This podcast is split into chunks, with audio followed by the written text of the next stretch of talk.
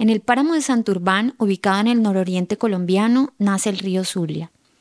Con una longitud de 310 kilómetros desemboca en el río Catatumbo, convirtiéndose en su mayor afluente. Este, a su vez, alimenta con su caudal las aguas del lago de Maracaibo en Venezuela. Armando Ruiz se ha desplazado en dirección contraria a este recorrido fluvial, ha llegado desde Maracaibo para instalarse en Cúcuta y propone desde su rol de artista de construir la bandera nacional. En frecuencia, un diálogo intercultural con la migración.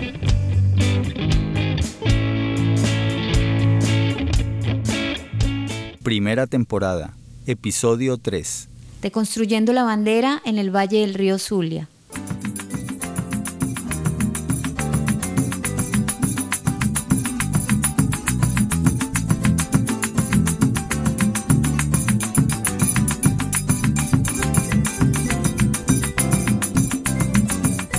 En la casa de artista colombo-venezolano Armando Ruiz Ramírez en el conjunto Reserva de San Luis en Cúcuta. Hey, hola, buenas noches. Bueno, un poco contarles lo que estábamos conversando es que yo soy colombo venezolano y ahorita últimamente que estoy acá en Cúcuta me estoy comenzando a reconocer como eso, eh, de Barranquilla y de Maracaibo, porque esas dos experiencias me han marcado como todo este recorrido. Eh, bueno, yo nací en Barranquilla, viví ahí hasta los 17 años, luego me fui a Maracaibo y viví 17 años más. Luego regresé a Colombia, estuve un año en Barranquilla, luego pasé a Medellín, estuve tres años y tengo aproximadamente, voy a tres años acá en Cúcuta. Entonces, he estado como, yo también pienso a veces que me reconozco como una persona, un migrante entre mis dos países, porque de alguna manera he estado en tránsito continuo recorriendo todo esto. Aquí estoy identificándome como un colombo venezolano por las experiencias, por todas las experiencias que he tenido. Mi mamá es de Maracaibo y mi papá es de Barranquilla, entonces por ahí vienen esos dos eh, vertientes. Y la cercanía también con la misma frontera permite que la, la familia esté ahí cerca, ahí mismo. Y eso también te da mucha cercanía con el otro territorio, que es lo que creo que me está pasando ahorita. Todos los días cuando voy al trabajo puedo ver Venezuela del lado izquierdo, entonces es como, sabes, esa cercanía también es un es muy atractiva para mí de alguna forma. Eh, bueno, también estoy trabajando en este proyecto que se vincula mucho con la imagen, que es como un estudio visual de lo que estoy viendo acá en el contexto. Por eso también todo este tema de la- de la identidad creo que no es de gratis que lo haya comenzado a, a repensar acá, porque es un espacio de diálogo para mí.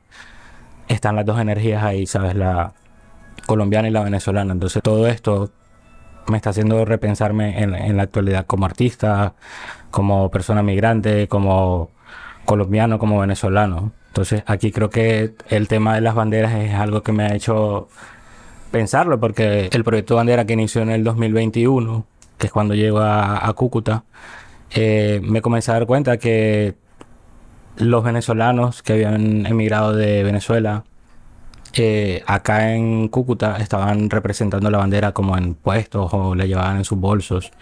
Entonces, de alguna manera pensé que ese signo, ese símbolo ya no estaba anclado a un territorio, sino que ya se había traspasado las fronteras por esa misma crisis. Entonces, los venezolanos estaban representando su bandera afuera. Pero eso también nos lleva a pensar todo este hecho histórico, unión gran colombiana, que fue entre 1819 y 1830. Entonces, todo eso de ahí también se cruza. Y por eso digo, es repensarme de manera de, de- desde la identidad. Comencé a hacer un archivo fotográfico de todas esas cosas que iba viendo, de esos, eh, de esas personas que estaban vestidas con, no sé, una bermuda de la bandera venezolana, llevaban su bolso, o habían hecho un puesto de venta de chucherías, entonces ese tipo de cosas. Y también contrastaba con el hecho de que la gente aquí en Colombia representa también su bandera. También siento que es un tema como del mismo territorio, porque es como una manera también de identificar hasta dónde llega y hasta y de dónde comienza el otro. Eso, se está, eso lo estaba viendo acá y ahí inicié el archivo fotográfico donde, eh, bueno, recojo todas estas cosas. Eh, paralelo a eso me puse a intercambiar morrales de los, los morrales. Los migrantes venezolanos cargan unos morrales que son una bandera, que son tricolor amarillo, azul y rojo. Y son unos morrales que da el gobierno venezolano como ayuda educativa. Es como un kit que le dan a los chicos. Entonces, esos morrales se han convertido en, la, en un símbolo de la migración. Y por eso mismo, porque han estado saliendo del país, son como un recurso que tienen estas personas para llevarse sus cosas, porque realmente cuando los intercambios me he dado cuenta que esta gente lleva sus cosas ahí, es como parte de su identidad, ¿sabes? Es, es, es esa bandera que llevas, pero también llevas ahí tus cosas. Entonces comencé a intercambiar estos morrales con la intención de obtener esas telas para yo crear otras banderas. Bueno, volvamos al tema de los bolsos que me interesa saber un poco cómo llegaste al, al, al elemento del bolso. Bueno, yo realmente los bolsos ya los traía desde Medellín porque ya había intercambiado dos bolsos. De hecho, los había comprado. Y me interesaron desde el momento en que los vi, porque fue como, bueno, esto tiene, esto es un símbolo que está caminando, ¿sabes? Por eso me interesó el tema del movimiento también. Y eso entonces, cuando lo comencé a pensar que tenía las piezas, y, yo fui en el 2019 a Venezuela a hacer una residencia cerca de Caracas, ahí yo tenía un bolso y yo me lo había llevado porque ya incluía esa pieza, ese objeto como símbolo de movimiento, ¿sabes? Entonces estaba como un poco ya ahí cercano a ese morral. Pero cuando yo llegué acá, la situación fue distinta porque yo comencé a mirar a los migrantes que estaban caminando entre Villa Rosario y Cúcuta. Entonces, ya eso para mí fue directo, ¿sabes? Ya no me lo estaba imaginando, sino que lo estaba viendo. Era el objeto con el que llevaban sus cosas. Entonces, ya eso fue como, claro, esto tiene que ver con todo el tema de la crisis humana, porque es una crisis humana que alguien se ponga a caminar para viajar a otro lugar para estar mejor. Ya he pensado desde ahí, lo siento desde ahí. Ahí estaba, ahí estaba el símbolo. Era como, claro, yo tengo que recuperar eso, porque cuentan una historia, ¿sabes? Una historia que va más allá de lo visual. Porque lo que históricamente está en esas telas también es lo que me interesa. Son telas de un momento específico, ¿sabes? Es como salió esto y eso lo agarré para hablar sobre ese mismo momento específico. Ahora has tenido una cantidad de experiencias en la interacción personal con, con los migrantes. ¿Qué nos podrías compartir de eso? Bueno, sí, sí he tenido mucha interacción con ellos. Realmente es algo que me estaba también debatiendo porque el, he- el hecho de este, este proyecto realmente es como un archivo también, un archivo amplio de muchas cosas, de telas, de imágenes, sobre todo de imágenes. Eso también me lo estuve debatiendo porque dije, ajá, yo recojo, quiero recoger los testimonios de estas personas o quiero, ¿qué quiero hacer con eso? Porque eso es una información también que a muchas personas le puede interesar, ¿sabes? Entonces yo realmente decidí no hacerlo. Yo es la experiencia que tengo con ellos en el momento que tengo con ellos. No estoy registrando eso.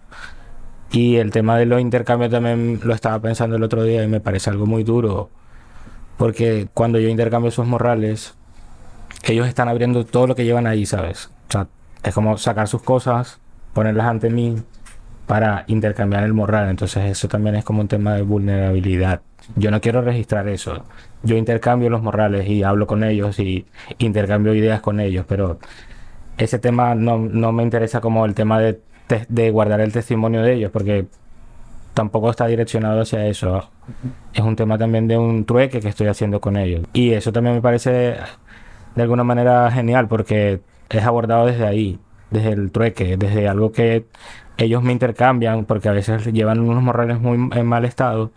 Y eso es como un respiro para ellos también, ¿sabes? Es como me dieron un morral o también le quitan la carga simbólica que ese morral tiene, que hay unos que no quieren cargar porque también los identifican, ¿sabes? Que son personas que se están moviendo y eso, bueno, ya dispara otras cosas. Entonces, ese trueque es lo que me ha parecido genial. Es, es una manera también de vincularme con el otro, con ellos, con personas que están en el camino, ¿sabes? Su vida la llevan en el camino, todo lo que tienen lo llevan en ese momento en el camino. Entonces, ese momento para mí es muy genial. Me parece increíble y no quiero guardar el testimonio de esas personas porque me lo están regalando. Lo que sí intercambio, lo que sí les pregunto es el nombre. He guardado el nombre de todas esas personas. Yo siempre les cuento sobre qué va el proyecto. Yo no, de hecho, yo me presento ante ellos y les cuento en lo que ando. Ando buscando morrales, tricolores, por eso me detuve aquí, porque bueno, vi que ustedes tenían uno y les hablo de que bueno, yo intercambio esos morrales para tener telas, para hacer banderas, les muestro las banderas en el teléfono, mi, mi, el proyecto, lo que hago con ella, entonces es como un poco ese intercambio, esa experiencia, pero de lo que queda ahí. Toda esa cotidianidad, todo ese detalle de, de interacción con el migrante es, eh, es interesante por todas las complejidades que, que involucra, ¿no? es, digamos, toda la complejidad emocional, toda la carga simbólica que tú estás mencionando. O sea, eh, los migrantes venezolanos han sufrido una estigmatización pues impresionante y los bolsos han sido de hecho un símbolo de esa estigmatización, ¿no? A veces no tampoco no pregunto tanto, es también lo que dice cada uno, lo que quiere decir, no es un tema de sacarles la información. Es un tema más de, como les digo, es un que es un ellos no se esperan que alguien vaya a cambiarles un bolso por otro nuevo. Tan simple como eso. Esa es la primera reacción que tengo. Es una cosa de, es algo de sorpresa. Porque no esperan que les cambie un bolso. Estoy interesado en un morral y a veces me dicen que está muy feo. Yo le digo, bueno, es mejor que, que esté feo. Démelo. ¿Sabes? Como yo lo intercambio. No es, no es un problema para mí. Entonces es como eso. Bueno, una pregunta que pareciera salirme un poco de la línea en que estamos. Eh, ¿Tu hija es nacida acá en Cúcuta o de dónde sería? Mi hija nació en El Vigía, Estado Mérida. cuando, eh, cuando estábamos, bueno, yo estaba viviendo todavía en Maracaibo. Ella nació en El Vigía. O sea que tu hija también ha vivido la experiencia de la migración. En, en tu relación con ella ha salido eh, algunas expresiones o alguna algo que tú puedas identificar como eh, directamente relacionado con, con, la experiencia de migración? Sí, constantemente. Por ejemplo, yo a veces eh, bromeamos como, bueno, esa es tu parte de Barranquilla, como estás haciendo esa cosa, estás haciendo eso porque esa es la parte de Barranquilla. ¿Sabes? Te está saliendo ahí la parte de Barranquilla, no sé, me gusta el pescado frito en la parte de Barranquilla, de la costa. Entonces es como, sí, es, es ese diálogo que también tiene que ser consciente, ya que si estás en todo este movimiento, yo lo converso con ella, es una, un aprendizaje constante, ¿sabes? Tienes que interiorizarlo también para entender todo esto, todo lo que te está pasando en el, en hecho de moverte, de no estar por decirlo de alguna manera, en un lugar seguro, ¿sabes? Como te tocó irte, chao, nos fuimos. Entonces es un poco eso, ese aprender constantemente de lo que te está ahí pasando. No sé, un tema de movilidad también, de, aprender cómo el movimiento. Una de las cosas interesantes de la producción de este podcast es que yo me he visto eh, con, muchas similitudes con los personajes. Por ejemplo, yo también tengo una niña de 12 años que, que, y me he encontrado con muchas casualidades con, con otros personajes mi hija nace en Margarita, ahora está en Cúcuta, entonces yo también tengo como esa doble relación de, ah, cucuteña o ah, margariteña, ah, venezolana, ah, sí. Este, en tu hija tú ves reflejado algunas características como lo, costeño. Eh, háblanos un poquito de Barranquilla, mencionaste Maracaibo y Cúcuta, pero Barranquilla, ¿qué papel juega en tu vida? Bueno, mira, me pasó algo muy particular ahora el diciembre de 2022. Yo fui a Barranquilla nuevamente Tenía unos años sin regresar desde que había regresado a Maracaibo, pasé por Barranquilla y no había regresado desde entonces.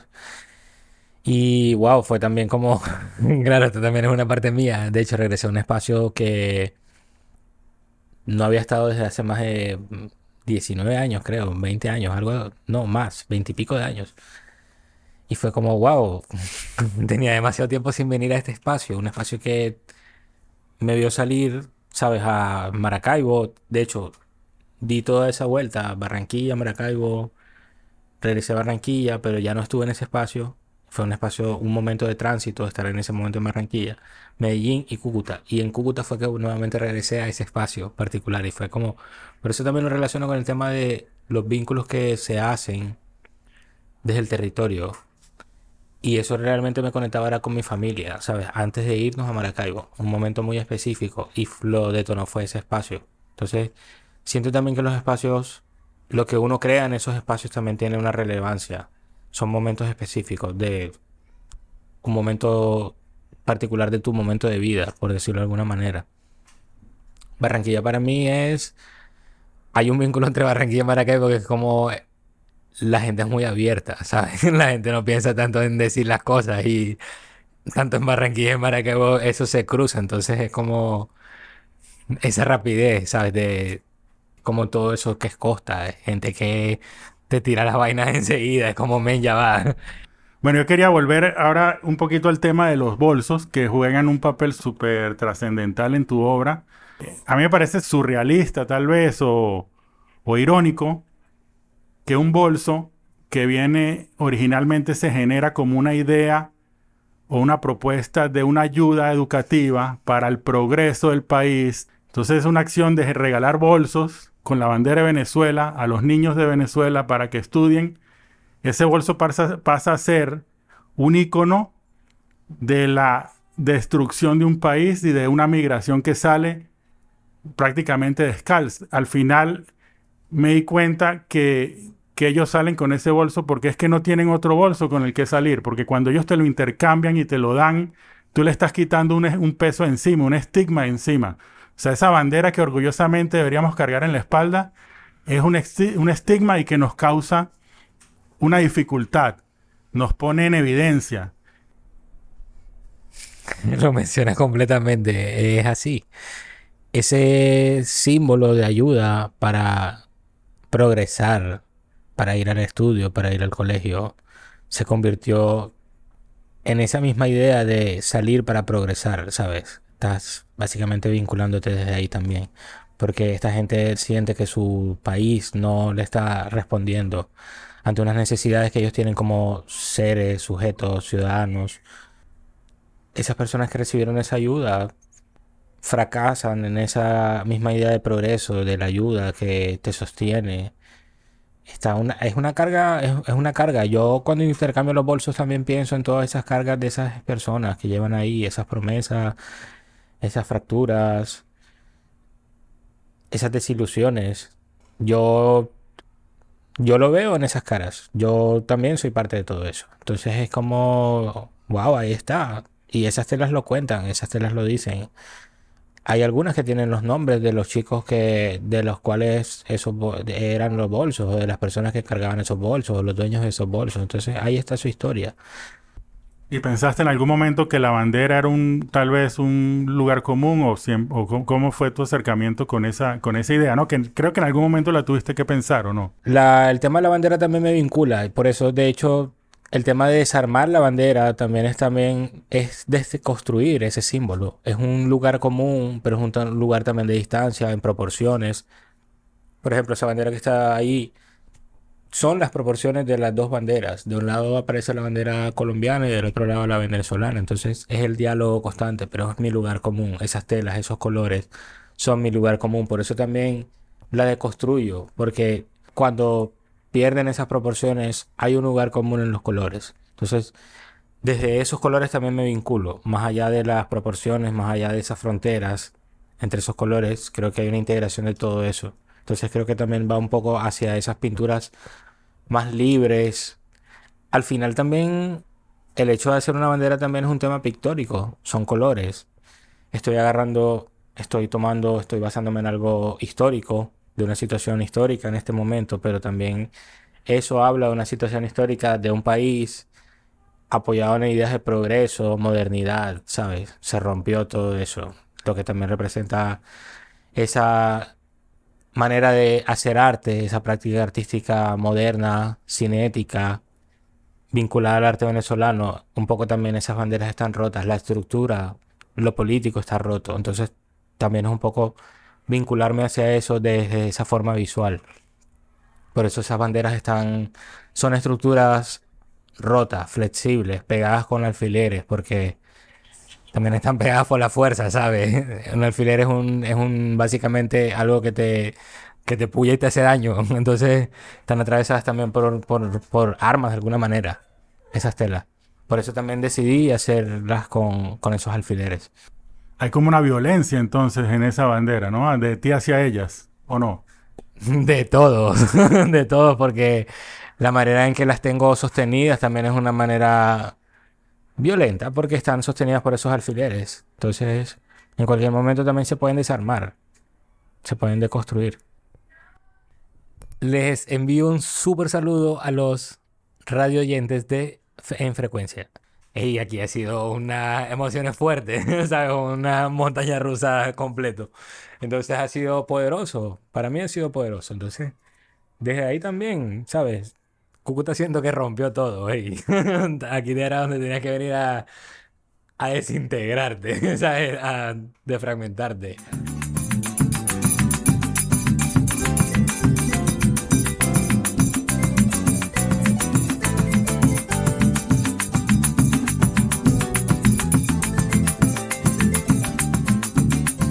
Realización y producción Carlos Alaén Vargas y Javier Esguerra. Voz en off Mónica García. Invitado Armando Ruiz Ramírez. Música Gaita Zuliana bajo licencia Copyleft. En Frecuencia es un proyecto ganador de la beca de creación sonora digital de Podcast 2023. Programa Nacional de Estímulos, Ministerio de las Culturas, las Artes y los Saberes. Colombia, potencia de la vida.